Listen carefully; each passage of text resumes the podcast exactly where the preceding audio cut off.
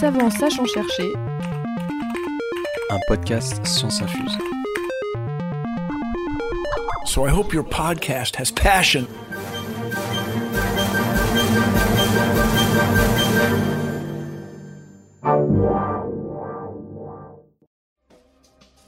bienvenue dans Savant sachant chercher, savant sachant chercher, savant ça... ça marche jamais. le podcast qui infuse la science. Les ondes gravitationnelles est un sujet qui nous intéressait et qui en plus a vécu un bond en avant avec leur détection en 2015. On cherchait donc un savant sachant chercher ces ondes. Il se trouve que Alexandre, l'invité de l'épisode précédent qui nous parlait de caméras neuromorphiques, connaissait notre invité d'aujourd'hui, Jean-Baptiste Bayle. Notre univers, euh, jusqu'à maintenant, on l'observe avec de la lumière, avec euh, les lunettes astronomiques. Les ondes gravitationnelles, c'est comme une nouvelle lunette, une nouvelle façon de voir l'univers, qui peuvent euh, à terme révolutionner notre façon de comprendre l'univers et les lois qui régissent. En deux mots, les ondes gravitationnelles sont des oscillations de la courbure de l'espace-temps. Ça va donc parler trous noirs, étoiles bien plus grandes que le Soleil, de GPS et de chocs sur une nappe d'espace-temps. Vous êtes intrigué ou perdu C'est normal. Installez-vous et laissez-vous science infuser. Mais d'abord, faisons connaissance avec Jean-Baptiste. Prénom, nom, Jean-Baptiste Bayle, surnom, Nanook, N-A-N-O-U-K, lieu de travail. laboratoire APC, à côté de Bibliothèque François Mitterrand. Qu'est-ce que c'est? C'est un laboratoire au sein euh, du département de physique de l'université Paris Diderot, Dans quelle équipe? Dans l'équipe Gravitation. Le sujet officiel de ta recherche? De LISA Pathfinder à LISA, modélisation et simulation instrumentale et analyse associée. Le sujet de ta recherche lorsque tu veux briller en société Détection spatiale d'ondes gravitationnelles par un projet européen et de la NASA. Avant de parler d'ondes gravitationnelles, faut donc commencer par définir la gravité. Et quoi de mieux que de commencer avec le fameux Isaac Newton et sa pomme tombée de l'arbre, qui l'aurait inspiré pour énoncer à la fin du XVIIe siècle sa loi universelle de la gravitation. Est-ce que tu pourrais nous expliquer rapidement ce qu'il énonce à ce moment-là? Oui, je peux. En fait, à cette époque, euh, il faut bien voir que euh, la gravité, euh, on la connaissait bien, c'est ce qui fait tomber les objets quand on les lâche sur la Terre. Mais on n'avait aucun lien avec les phénomènes astrophysiques qu'on observait, c'est-à-dire le mouvement de la Lune dans le ciel, ou même le mouvement des autres planètes qu'on voyait dans, le ciel chaque, chaque nuit. Le génie Newton, donc avec la petite histoire qu'on raconte sous l'arbre et sa pomme, c'est de se dire qu'en fait, c'est exactement le même phénomène qui se passe sur la Terre et dans l'espace. C'est-à-dire que la Lune autour de la Terre subit la force, la même force que la pomme subit quand elle tombe sur Terre, et donc ça l'attire vers la Terre. Seulement la Lune a une vitesse, et donc elle ne, tourne, elle ne tombe pas, pardon, mais elle tourne autour de la Terre. C'est la même chose pour toutes les autres planètes du système solaire. Du coup, avec cette loi, on comprend, comme tu dis, que c'est le même principe qui fait aussi que la Terre tourne autour du Soleil. Euh, mais sauf qu'il y a une planète pour qui ça pose problème. Alors euh, Newton a fait un peu plus que, que dire ça, il a écrit des équations qui permettent du coup de prédire à l'avance Mhm. la position des planètes dans le système solaire. Et avec ça, c'était génial parce que du coup, les astronomes pouvaient quasiment partir en retraite. On pouvait savoir euh, un mois, un an ou même dix ans avant bon, où on allait observer les étoiles. Oui. Euh, mais en fait, euh, non. Ils étaient utiles parce qu'ils ont remarqué que la première planète de notre système solaire, la plus proche du Soleil, Mercure, eh ben, elle, euh, elle respectait pas tout à fait les prédictions, les prédictions de, de notre cher Newton. Et on observait. mesuré? Ouais, exactement. Hmm. C'est-à-dire qu'il y avait d'un côté euh, Newton qui faisait ses équations et qui prédisait la position, et puis les astronomes qui vérifiaient ça, du coup, chaque soir. Et au fur et à mesure des années, eh ben, ils observaient une position qui se décalait par rapport à ce que Newton avait prédit. Et comme par hasard, ça arrive avec la planète qui est la plus proche du Soleil, où la gravité est plus forte. Quoi. Exactement. Alors, c'est vraiment pas un hasard. On se rend compte aujourd'hui, comme on a des mesures beaucoup plus précises, que c'est le cas pour Vénus, par exemple, là, la lettre juste à côté. Mais à l'époque, on ne pouvait pas faire des mesures aussi précises. Mm. C'est juste qu'avec Mercure, ça se voit vraiment. Qu'est-ce qui. qu'est- il- un, deux, trois, S'ils comprennent qu'il y a un décalage, qu'est-ce que. Qu'est-ce qui se passe en fait? Alors en physique, euh, un décalage entre la théorie et l'observation, ça veut dire euh, deux choses. Soit que la théorie est fausse, et donc il faut trouver une nouvelle théorie, soit ça veut dire qu'il y a un autre objet qu'on n'a pas observé Mhm. qui perturbe par exemple la position de, de Mercure. Alors du coup, euh, c'est aux, aux astrophysiciens de trancher entre ces deux solutions. D'un côté, les astronomes prennent leurs lunettes les plus puissantes et essayent de guetter une nouvelle planète, ce qu'ils ont fait pendant longtemps, sans succès.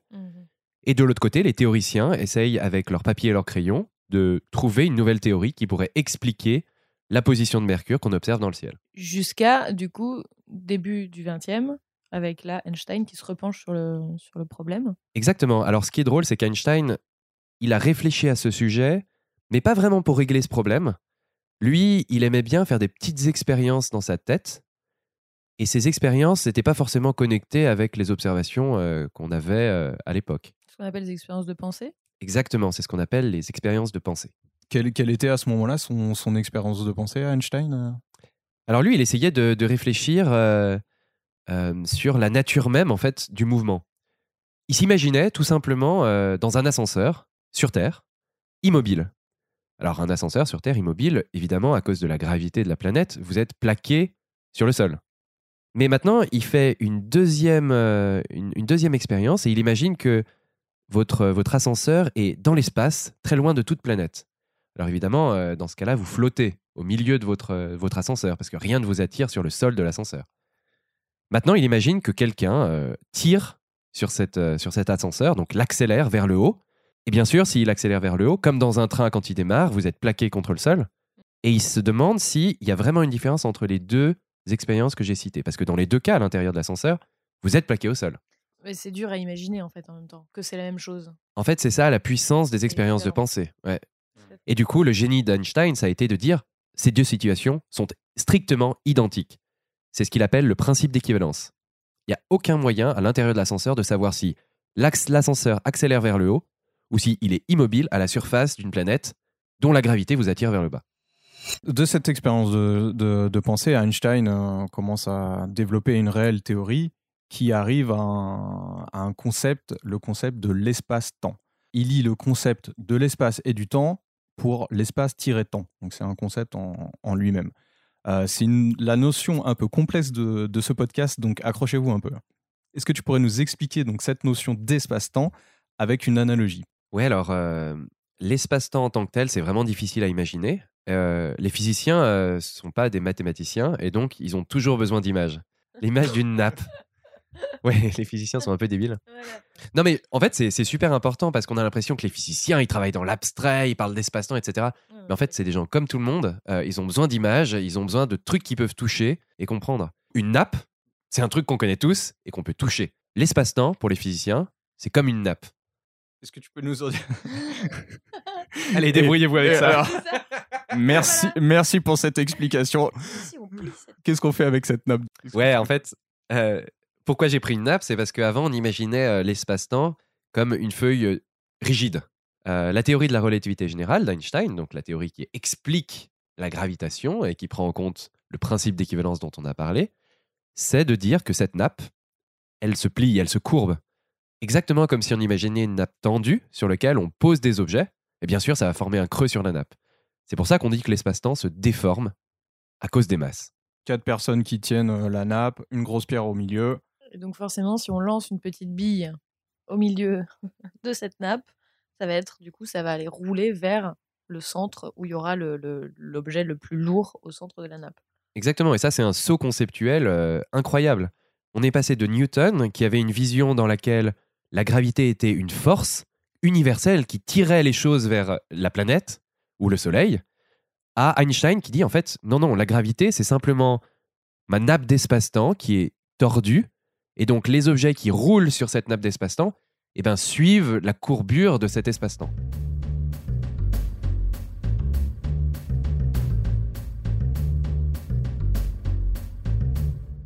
C'est une notion qui est quand même assez complexe et contre-intuitive, donc pas de panique si vous êtes un peu perdu. Il faut comprendre qu'avec sa théorie, Albert Einstein il redéfinit donc la gravité, comme tu viens de dire.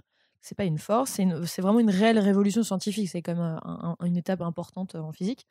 Tout ça, ça a été à, à- à vérifier et c'est pas de la science-fiction. La courbure de l'espace-temps, c'est une notion pas facile. Alors, je me permettre de proposer une, autre façon de l'aborder et tu me stops vraiment si tu sens que, je dis une bêtise. L'espace-temps, on peut l'imaginer comme une grille en trois dimensions qui, si l'univers était vide, serait parfaitement régulière, avec des angles droits. Imaginons qu'il n'y ait que la Terre dans l'univers. Celle-ci suivrait une de ces lignes imaginaires euh, et se déplacerait donc tout droit dans l'espace. Sauf que dans la réalité, euh, pour la Terre, il y a un objet 330 000 fois plus lourd que la Terre, qui est le Soleil, qui déforme complètement cette grille et qui courbe toutes les lignes de cette grille. Cette grille étant l'espace-temps. Donc la Terre, elle, suit toujours sa petite ligne imaginaire, sauf que cette fois-ci, cette ligne imaginaire est courbée à cause de cet euh, énorme objet massif qui est, euh, le Soleil. Et donc ça explique que notre trajectoire ovale autour du Soleil. C'est la loi du plus lourd, le Soleil impose sa déformation de l'espace-temps à un ensemble de planètes aux alentours, et ça fait le système solaire. Ouais, c'est une super analogie. En fait, elle est, elle même mieux que celle de la nappe, parce que quand on parle de la nappe, on parle de l'espace-temps en deux dimensions. Une nappe, c'est en deux dimensions. Je ferais même un saut, hein, maintenant qu'on a des auditeurs euh, parfaitement euh, savants. On parle d'espace-temps, donc il y a bien sûr trois dimensions d'espace, largeur, hauteur, profondeur. Mais il y a le temps aussi qui fait une quatrième dimension. Donc la grille dont tu parles, il faut la penser, si c'est possible, en quatre dimensions. Pour prouver aussi sa théorie, Einstein a- utilisé euh, les équations de la trajectoire sur Mercure. Alors il n'y avait pas que lui. Hein. Ouais, Vous imaginez bien qu'il y a eu 200 ans quand même, donc Ouais. un sacré nombre de physiciens ont des idées sacrément tordues pour essayer d'expliquer le truc. Du coup, Einstein, le premier truc qu'il a fait, c'est qu'il a dit, avec ma nouvelle théorie, je vais essayer de calculer la position de Mercure au cours du temps. Et? Il a dit qu'il s'est hissé sur l'épaule de Newton. 1-0 pour Einstein. Il prédisait les bonnes positions de Mercure. Alors comment expliquer, tout bêtement, que euh, Newton soit encore enseigné dans les écoles? Alors, faut bien voir que euh, tu parles d'inexactitude, mais regardez, euh, dans notre exemple, le seul problème, c'est la position de Mercure. Ou À la limite, Vénus, si on est vraiment très, très, très pointilleux. Dans la vie de tous les jours, quand on veut construire un pont, ou quand on veut connaître la trajectoire d'un boulet de canon, on va bien évidemment pas sortir les énormes équations d'Einstein, beaucoup plus complexes que Newton. Et donc, apprendre la théorie de Newton, c'est quand même Ça une très bonne façon. Voilà. En fait, on parle de domaine de validité. Dans notre monde, sur Terre, on est tout à fait dans le domaine de validité de la théorie de Newton. Est-ce que tu peux nous donner un exemple, euh, un exemple concret dans notre vie de tous les jours que cette- la théorie d'Einstein a permis? On touche la limite du domaine de validité de Newton quand on veut des objets, enfin des mesures très très précises. Et la mesure très très précise qu'on utilise souvent, c'est celle qui est faite avec nos GPS pour nous localiser. En fait, euh, je vous rappelle, hein, c'est des satellites qui envoient avec des horloges très précises le temps qui mesure eux. Et en recevant ça, on reçoit euh, cette information de plusieurs satellites et on peut donc trianguler notre position. Or, la théorie de la relativité dit que les horloges qui sont dans ces satellites, à cause de la gravité, s'écoulent pas tout à fait à la même vitesse. Si on veut avoir notre positionnement précis, il faut tenir compte de la théorie d'Einstein. Maintenant qu'on a donc défini la gravité, la gravité selon Einstein, venons-en aux fameuses ondes gravitationnelles, qui faisaient partie aussi de la théorie d'Einstein, euh, de la théorie de la relativité. Est-ce que tu peux nous expliquer qu'est-ce que c'est et comment c'est produit? Ouais, alors moi je suis un peu têtu, je vais reprendre euh, l'analogie euh, de la nappe. Et une onde gravitationnelle, c'est tout simplement une vague à la surface de cette nappe, exactement comme vous auriez une vague à la surface d'un lac, quand on jette un caillou dedans? Quand vous jetez un caillou dedans. Les cailloux, dans notre cas, ça va être des objets qui ont trois caractéristiques. Il faut des objets très très très très lourds, ou plutôt très très denses. Faut imaginer que la nappe est extrêmement tendue très très très très fortement. Exactement. Pour la déformer, il faut vraiment des objets très très lourds. Donc, poser une petite pierre, ça suffit pas. hein, il Le faut- soleil, par exemple? Alors, le soleil déforme légèrement la nappe, mais légèrement. Parce que c'est pas assez lourd pour Parce que c'est pas assez lourd, exactement. Ça, c'est la première caractéristique, mais ça suffit pas. Il faut une deuxième chose, il faut qu'il ait un mouvement asymétrique. Le Soleil, il est tout seul, il fait pas vraiment de mouvement, il produit pas d'onde gravitationnelle. En revanche, on peut imaginer deux soleils, l'un à côté de l'autre, qui tournent l'un autour de l'autre. Là, ça va pouvoir peut-être être possible. Pas tout à fait, parce qu'il faut une troisième caractéristique, qui est qu'il faut que le mouvement soit très rapide. Et très rapide en physique, ça veut dire très proche de la vitesse de la lumière. Donc je répète, il faut des objets lourds, très rapides, avec un mouvement asymétrique. Je vous ai donné la clé. Hein. Deux soleils très très lourds tournant l'un autour de l'autre vont produire des ondes gravitationnelles. Deux étoiles aussi, deux trous noirs, si tu peux d'ailleurs nous, nous dire rapidement ce que c'est. C'est quoi? C'est une étoile morte? Exactement, un trou noir, c'est une étoile morte très très lourde. Et ça tombe bien, c'est exactement ce qu'on cherche. Donc finalement, les ondes gravitationnelles qu'on va essayer de mesurer, ça va être les ondes gravitationnelles qui sont issues de deux trous noirs qui tournent l'un autour de l'autre. D'accord. Si, je reviens en- juste en 1915 avec Einstein, qui, avait, parlé déjà de ces ondes gravitationnelles, et lui il pensait que c'était trop faible pour qu'on puisse les mesurer. Et dans les années euh, 70, il y a à peu près toute sa théorie qui est vérifiée, sauf la présence de ces ondes. Et plus tard, début des années 90, euh, il y a deux futurs prix Nobel qui, eux, ont observé deux immenses du coup, étoiles qui se tournent autour et qui peuvent en produire. C'est ça? Exactement. Euh, c'est c'est des mecs euh, géniaux, hein, comme souvent pour les prix Nobel, qui s'appellent Hulse et Taylor, euh, qui ont eu l'idée euh, de suivre deux étoiles qui tournent l'un autour de l'autre, deux étoiles qui nous envoient des petits bip, bip, bip à intervalles réguliers. Ces petits bips nous permettent de connaître exactement la manière dont ils tournent. Et en regardant ça, on s'est rendu compte qu'ils tournaient de plus en plus vite. Alors ça, les physiciens, quand ils observent ça, ils se disent, Hum, il y a un problème, ça veut dire qu'il y a quelque chose qui fait qu'ils tournent plus vite. Tourner plus vite, ça veut dire se rapprocher l'un de l'autre. Mhm. Se rapprocher l'un de l'autre, ça veut dire perdre de l'énergie. Question, à votre avis, comment on perd de l'énergie quand on tourne, quand deux étoiles très lourdes tournent l'une autour de l'autre? Les ondes gravitationnelles. Well done Oui, exactement. Et en fait, quand ils font le calcul, ils trouvent que l'énergie perdue par onde gravitationnelle, telle que prédit par Einstein, Mhm. correspond exactement à ce qu'ils observaient. Et donc, c'est une euh, mise en évidence indirecte de la présence de ces ondes, mais à ce moment-là, on les a toujours pas détectées. Bah non, non, c'est pas une détection d'ondes gravitationnelles directes, hein, c'est vraiment un effet secondaire des ondes gravitationnelles. Petite question, est-ce que moi j'émets des ondes gravitationnelles?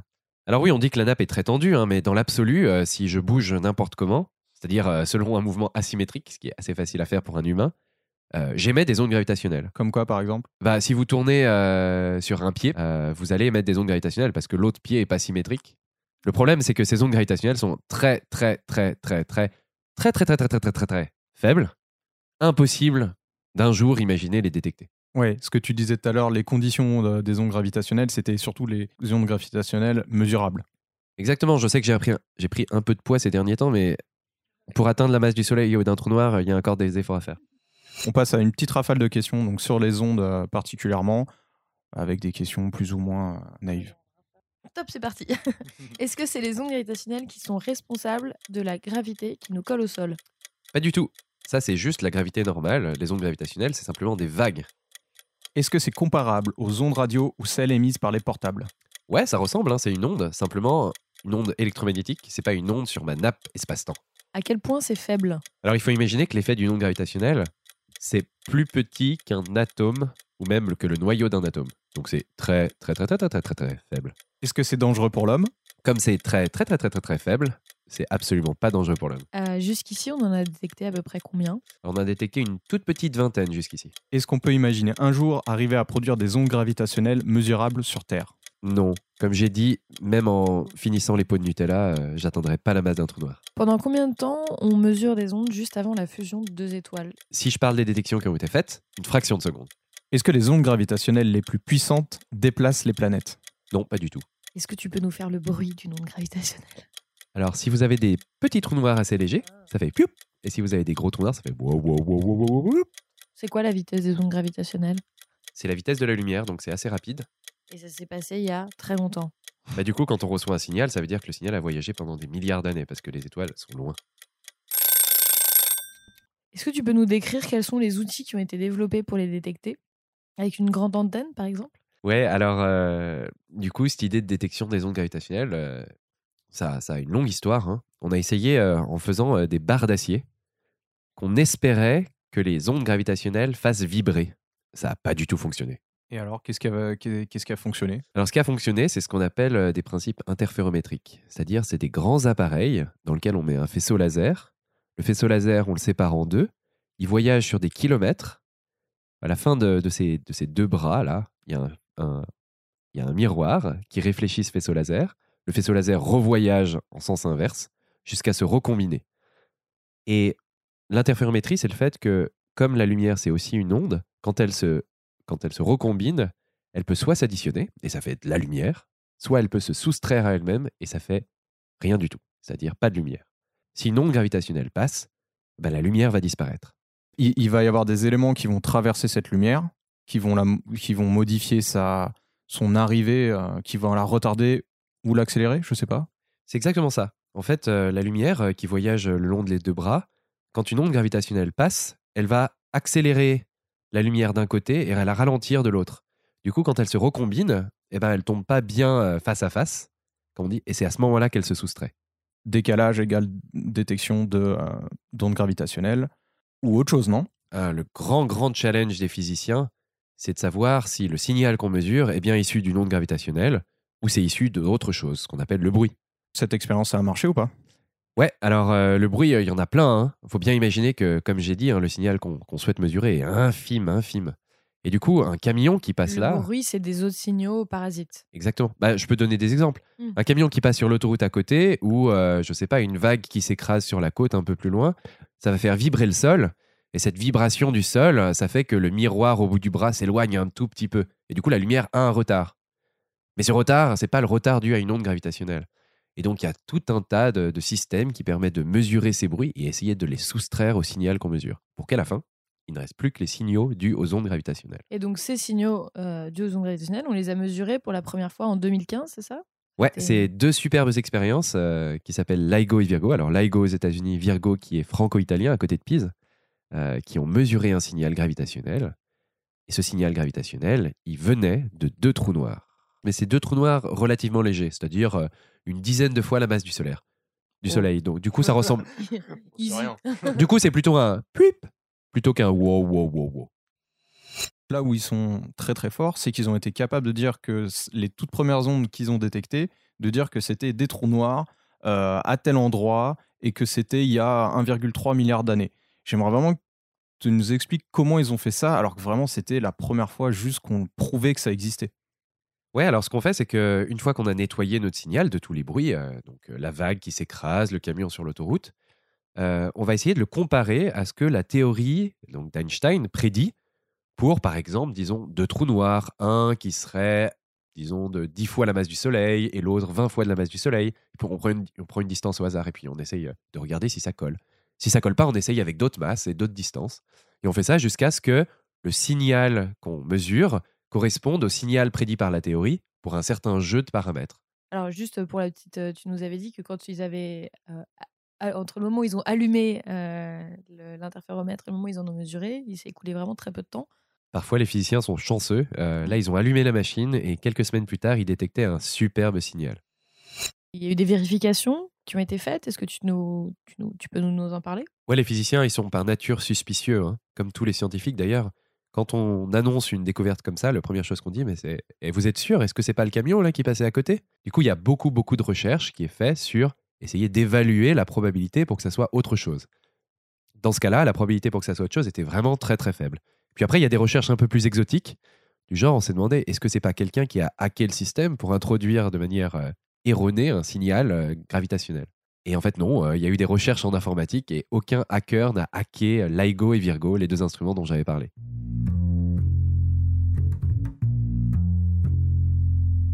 On va plus parler de, de ta recherche maintenant, euh, de ce que tu fais tous les jours. Yam. Dé- déjà, déjà qu'est-ce qui t'intéresse dans le domaine? Le principal, euh, le principal argument, c'est que c'est une recherche complètement nouvelle. C'est-à-dire qu'il y a 10 ans, les ondes gravitationnelles, c'est une prédiction théorique.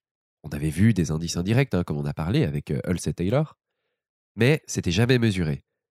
Mesurer une onde gravitationnelle, c'est un peu comme construire pour la première fois une lunette astronomique, comme Galilée avait fait. C'est un nouveau moyen d'observer euh, plein d'objets dans l'univers qu'on ne peut pas observer autrement. Et donc, pour les astrophysiciens, c'est comme un bac à sable qui s'ouvre. C'est génial. Et pouvoir expliquer aussi, du coup, euh, l'origine de l'univers. Exactement, parce que connaître toutes ces caractéristiques sur euh, ces ondes gravitationnelles et donc ces trous noirs, ça permet de remonter à plein de choses correspondant aux théories qui expliquent l'évolution, la structure de l'univers, etc. Tes recherches, toi, elles font partie du futur projet spatial LISA? Alors, qu'est-ce que c'est? En fait, il faut bien voir que euh, sur Terre, avec les détecteurs dont on dispose, on peut observer que les whip et pas les wow wow wow wow wow. Malheureusement, euh, en astrophysique, on veut, on veut tout. Et donc, pour observer les, les wow wow wow wow il faut aller dans l'espace. Ça, il n'y a pas le choix. Pourquoi on ne les observe pas, ceux-là c'est parce que les whip peuvent se distinguer très bien du bruit sur Terre, c'est-à-dire qu'on peut vraiment nettoyer le signal. Mais en revanche, les wow wow wow wow wow, on peut pas vraiment les distinguer. Notre sol bouge et ressemble à un wow wow wow en tant que tel. Donc c'est trop compliqué à ce moment-là de filtrer et c'est pour ça que euh, on déplace avec le projet LISA la détection dans l'espace. Ouais, en fait, euh, le principe est tout simple. hein. Les mecs se sont dit, on peut pas faire ça sur Terre. Du coup, on prend nos détecteurs, c'est-à-dire notre laser, nos miroirs, etc. Et on envoie tout ça dans l'espace où le sol ne bouge pas. Il y en a pas. Tu nous l'as déjà un peu dit, mais qu'est-ce que ça va permettre, du coup, ce programme? Je vous ai parlé de, de trous noirs plutôt légers dans le cas des, des détecteurs terrestres, comme LIGO et Virgo. Pour LISA, ça sera des, des gros trous noirs, mais vraiment des très gros trous noirs. C'est-à-dire qu'on n'est pas dans la dizaine de masses solaires, mais on est plutôt dans le million ou le milliard de masses solaires. Et il faut bien voir que ces gros trous noirs, on les soupçonne de se cacher au centre de toutes les galaxies. Mhm. Et donc suivre ces gros trous noirs, ça permet par exemple de suivre la manière dont les galaxies évoluent. Il y en a un au centre de notre galaxie? Exactement, il a le- un petit nom, il s'appelle Sagittarius A étoile. Euh, Est-ce que tu peux nous dire ce que toi tu fais plus précisément dans, dans ce programme? Ouais, alors euh, du coup, LISA, c'est pas un ni deux, mais trois satellites qu'on envoie. Et c'est ces trois satellites qui s'échangent les faisceaux laser dont on avait parlé.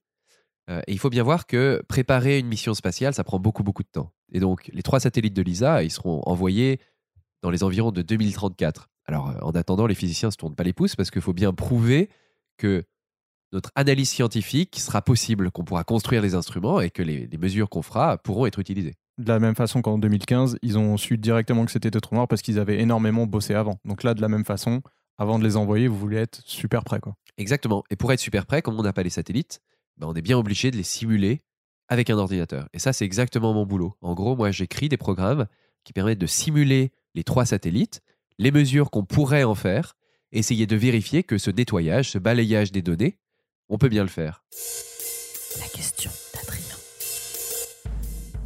Ma question un petit peu plus perso, donc accrochez-vous, elle est un peu longue. Alors avant de, la pouler- avant de la poser, je voulais juste rappeler comme que les interféromètres qui ont, été, qui ont détecté en 2015 la première onde sont quand même le fruit d'années de modifications techniques de, de ces interféromètres pour euh, améliorer le système pour en arriver là. La différence avec les satellites, c'est qu'une fois qu'ils sont lancés dans l'espace, bah, on peut plus intervenir dessus. On va pas envoyer des, astronautes euh, pour le modifier. Ajoutant à cela que dans l'espace, il y a des interférences supplémentaires à prendre en compte, comme les tempêtes solaires et les rayons cosmiques, et que ces perturbations, nous sommes partiellement capables de les recréer en laboratoire. Donc j'en viens à ma question. Est-ce qu'il n'y a pas un gros risque que ça marche pas et qu'on puisse rien y faire? Le risque existe, il est relativement faible, et tout le travail des physiciens, c'est de montrer à quel point il est faible, justement. Ceux qui, qui gèrent euh, ces, missions hein, sont intéressants, sont intelligents, et leur but, c'est d'évaluer ce risque pour essayer de faire en sorte que cette mission euh, se réalise. Une façon de faire, c'est par exemple d'envoyer un premier satellite qui testerait des choses qu'on ne peut pas tester sur Terre. Et ça, dans mon sujet de thèse, il y avait Lisa Pathfinder. C'est exactement le nom de la mission qu'on a envoyée et on a vérifié tout un tas de choses. En particulier, on a vérifié qu'on pouvait faire de l'interférométrie dans l'espace, ce qui avait jamais été fait. Ok, c'est bon, je suis rassuré. Est-ce que LIGO et, Vir- et Virgo ont, ont mesuré d'autres euh, choses qu'on ne sait pas expliquer Alors, dans toutes les données qu'on a, tout ce qui a été identifié comme onde gravitationnelle, on a pu associer un, un- un jeu de paramètres, c'est-à-dire qu'on connaît bien les sources qui les ont émises. En revanche, ce qu'on observe aussi, c'est ce qu'on appelle euh, des petits glitches, c'est-à-dire euh, parfois l'instrument saute Mhm. et forme un signal. Alors le signal, on voit tout de suite que c'est pas une onde gravitationnelle, euh, exactement comme euh, parfois quand vous écoutez une, une cassette vidéo ou un CD, euh, ça saute. Bah, c'est exactement ça qu'on mesure. Euh, on ne sait pas exactement ce qui crée ça, mais on sait que c'est quelque chose qui vient de l'instrument, donc ça inquiète pas trop les physiciens. D'accord, oui, c'est pas quelque chose qui vient de l'espace. euh. En tout cas, pas aux dernières analyses. Le génie de la lampe. Je vais te, je vais te demander une, une expérience de pensée. Il faut que tu imagines que je suis un génie et je te propose de faire un vœu pour faire avancer ta recherche. Qu'est-ce que ça pourrait être? En vrai, je pense que comme tout physicien qui prépare une, une mission qui n'est pas encore lancée, euh, le premier vœu qu'on aimerait faire, c'est de se retrouver le jour du lancement de la mission. Euh, et même un vœu encore un peu plus osé, ça serait d'attendre un ou deux ans pour avoir les premières données de la mission. Et si on veut vraiment être culotté, mon vœu, ça serait d'avoir les premiers résultats et que ces premiers résultats ne correspondent à rien de ce à quoi on s'attendait. Ah ça c'est intéressant. Alors pourquoi? Alors bah tout simplement euh, mesurer des choses qu'on prédit, c'est très bien, ça confirme euh, la théorie et ce à quoi on s'attendait, nos modèles, mais c'est tout.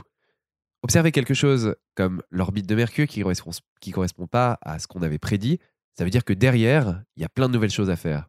Et les physiciens, euh, ils adorent faire plein de nouvelles choses.